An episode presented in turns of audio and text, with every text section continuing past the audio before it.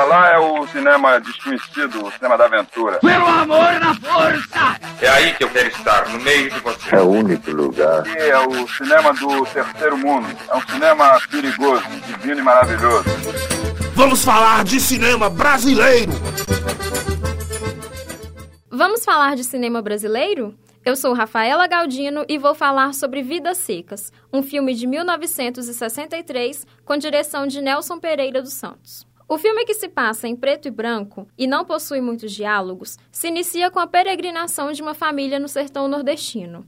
Já nas cenas iniciais, é possível ver as dificuldades que a família enfrenta, tendo que dividir o pouco alimento por quatro pessoas, o papagaio e a cachorra baleia que os acompanham. A dificuldade é tanta que a mãe Sinhá Vitória, interpretada por Maria Ribeiro, mata o papagaio para se alimentarem dele.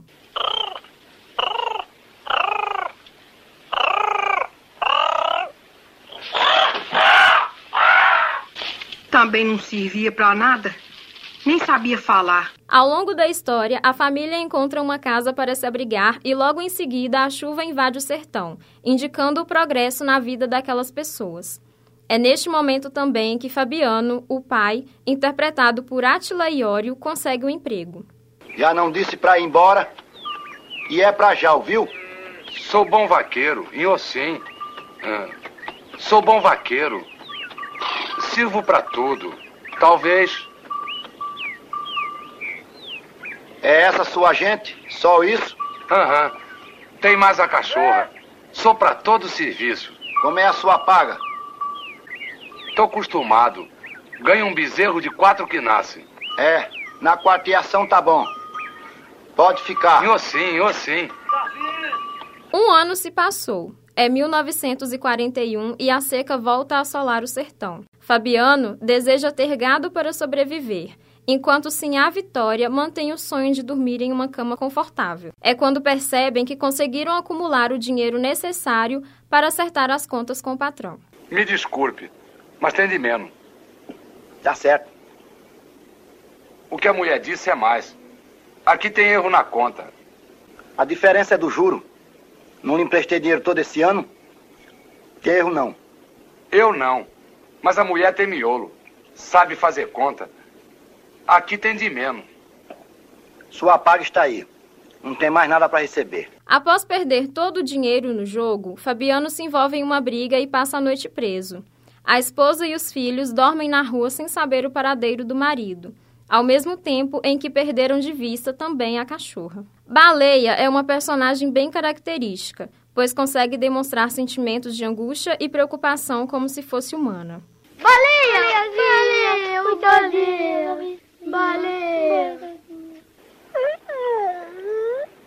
Com a seca que se intensifica e o gado que começa a morrer, a família não vê outra alternativa senão partir novamente em busca de uma vida melhor.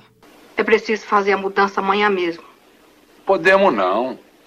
Tem que recolher o gado bem cedo. Vamos mudar de manhãzinha, antes que o patrão chegue. Vá buscar o bezerro da vaca laranja. A viagem pode ser longa.